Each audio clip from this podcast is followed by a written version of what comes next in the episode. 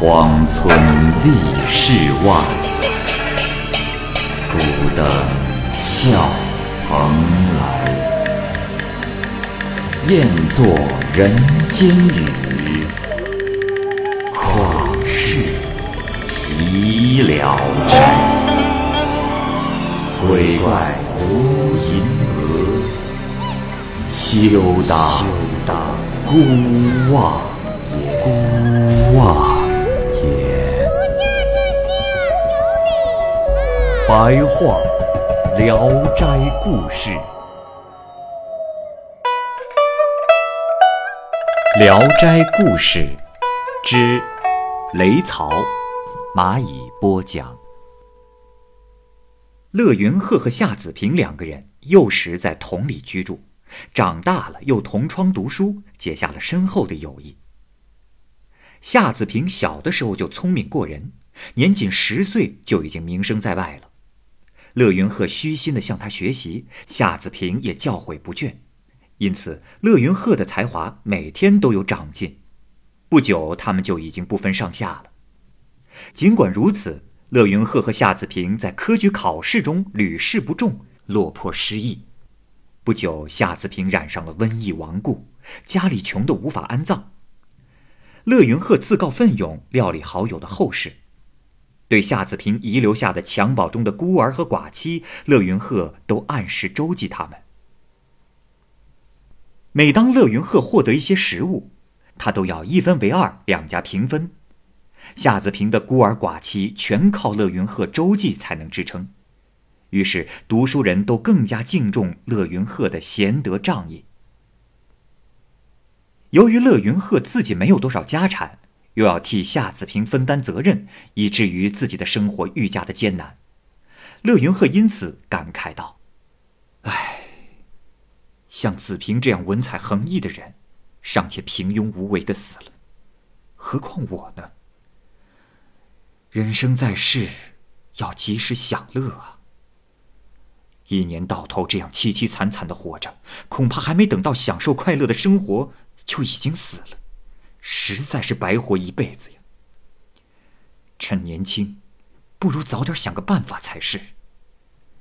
于是他放弃了科举考试，开始去经商。几个月后，他已经有点积蓄了。一天。乐云鹤在金陵的旅店住宿，他看见一个身材修长、筋骨隆起、神色黯然的人，面带难色的走来走去。乐云鹤问他：“呃，这位兄台，你是想吃点东西吗？”那个人也不说话。乐云鹤把食物推到了他的面前，让他吃。那人用手捧着就吃，一会儿盘子就见底了。乐云鹤又买了两个人的饭菜让他吃，他一个人就全部的吃掉了。乐云鹤又让店家割了一大块猪臀尖，叫了许多蒸饼请那人吃，那人一口气吃了许多饭菜，才吃饱了。他向乐云鹤拱手致谢说：“呃，呃，三年以来从没有吃得像今天这样饱啊。”乐云鹤说。哈哈哈！我看你是个壮士，是什么原因沦落到如此境地？那人说：“哎，不瞒兄台，我因有罪受到了上天的责罚，罪有应得，实在是难于启齿啊。”乐云鹤又问他住在哪里，那人说：“哈哈哈哈！兄台这话问得好。”我在地上没有房屋，在水上没有船只，终日漂泊在城乡之间呐！啊！乐云鹤收拾行李，打算动身。那人跟着他，恋恋不舍的，不愿离开。乐云鹤向他告别，他说：“呃，兄台，不久你会有一场大的灾难，我实在是不忍你对我的一饭之恩呐，就让我跟着你一起走吧。”乐云鹤觉得奇怪，答应与他同行。途中，乐云鹤又请那人吃饭，那人推辞谢说：“呵呵呵，兄台莫要客气，一年之中只吃几顿足矣。”乐云鹤就感到更加奇怪了。第二天，乐云鹤载着货物渡江的时候，狂风骤起，波浪滔天。紧接着，商船倾覆了，乐云鹤和整船的货物全部落入了江中。风停了之后，那人背着乐云鹤，踩着波浪浮出了水面，搭上了一只客船。他把乐云鹤放在了船上，接着那人又返回到水里，一会儿便从水里拖回一条船，扶着乐云鹤上了那条船，并且嘱咐乐云鹤躺在船上不要动。那人又跃入江中，用两臂夹着那些物品扔进乐云鹤乘的船中，又钻到水里去了。往返几次之后，货物已经装了满满一船。乐云鹤非常感谢那人，说：“兄台，你救了我一命也就足够了，怎么敢奢望我的财物都能失而复得呢？兄台，你的大恩大德，我无以为报。”乐云鹤清点了一下满船的货物，竟然一件都不少。乐云鹤更加喜欢这个人，惊叹的认为他是神人。乐云鹤准备放船出行，那个人向他告辞，乐云鹤不肯，苦苦的挽留他。于是那人答应与他同舟而行。乐云鹤笑着说：“ 经历了这样一场劫难，交到了你这样一个好朋友，我只是损失了一只金簪而已，真是万幸啊！”那人一听，就又要跳到江中去寻找。乐云鹤急忙劝阻他。而那人早已没入到了江水之中。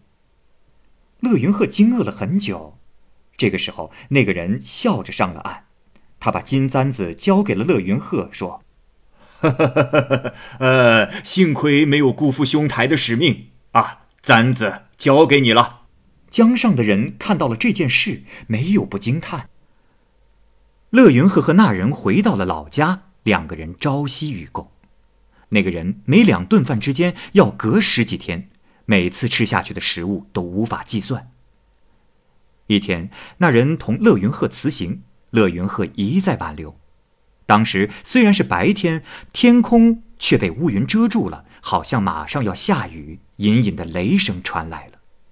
乐云鹤说：“兄台，还是别走了，你听，快要下雨了。”兄台。你说这云中到底是个什么情形啊？这雷又是个什么东西？假如可以上天去看一下，这些疑惑，我想就可以打开了。那人笑着说：“哈哈哈哈兄台是打算要到云中遨游吗？”不多时，乐云鹤觉得十分的困倦，于是就打了个盹儿。一会儿醒来，他只觉得身子摇摇晃晃的，不像是躺在床上。睁开眼睛一看，看见周围都是云雾，周围的云朵像棉絮一样环绕着他。乐云鹤吃惊的站了起来，感觉到晕晕乎乎的，如同舟行水上。乐云鹤又用脚往下踩，软绵绵的踩不着地。乐云鹤抬头仰望，看见眼前有许多的星星。他不由得怀疑自己是不是在做梦。他盯着那些闪闪发光的嵌在天上的星星，就像是莲子长在莲蓬上一样，大的像大缸，中等的像小缸，最小的也有碗口那么大。乐云鹤用手撼动那些星星，大的星星纹丝不动，小的星星可以撼动，好像可以摘下来似的。于是乐云鹤弄下了一颗较小的，藏在袖子里。他拨开云雾往下一看，望不到边际的云朵白茫茫一片，地上的城郭只有豆子那么大小。他不禁心惊胆战的想到：“哎呀，假如这一失足掉下去，可真是不知道会掉到哪儿啊！”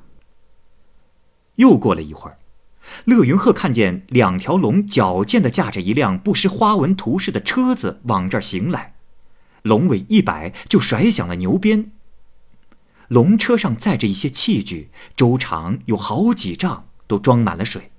还有几十个人拿着器具舀水，向空中的云彩洒水。他们忽然发现了乐云鹤，都感到非常的惊奇。乐云鹤突然看到了那个曾经有恩于他的人，那人出来对众人说：“呃，他是我的朋友。”于是取来一个器具交给乐云鹤，让乐云鹤也跟他们一起洒水。恰逢人间久旱，乐云鹤接过器具，拨开云雾，望着大约是家乡的方向，尽情倾注。过了一会儿，那个人走过来，对乐云鹤说：“兄台，实话跟你说吧，我本是一个雷神，有一次行雨的过程中出现了差错，被罚下人间三年。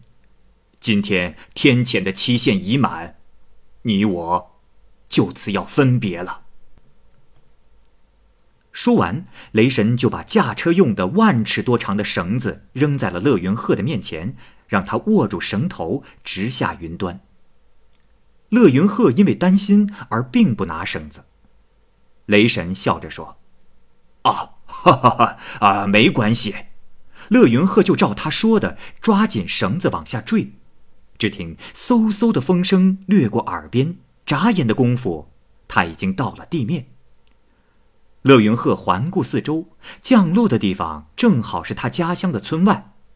坠下他的绳子，慢慢的又收回到了云中，很快就见不到了。当时因为久旱不雨，而距此十里的村子也只落了一尺多深的雨，只有乐云鹤的村子特别的幸运，雨水竟然储满了渠沟。乐云鹤回到家里，一摸袖子，发现那个星星仍在袖中。乐云鹤把它拿出来放在桌子上一看。深黑色，像块石头一样。可是到了夜里，星星就发出了万丈的光芒，映照着墙壁。乐云鹤非常珍爱这个宝贝，把它装在了一个匣子里收藏了起来。只有闲人贵客登门，乐云鹤才把它拿出来，让它在室内照耀着，为饮酒的人助兴。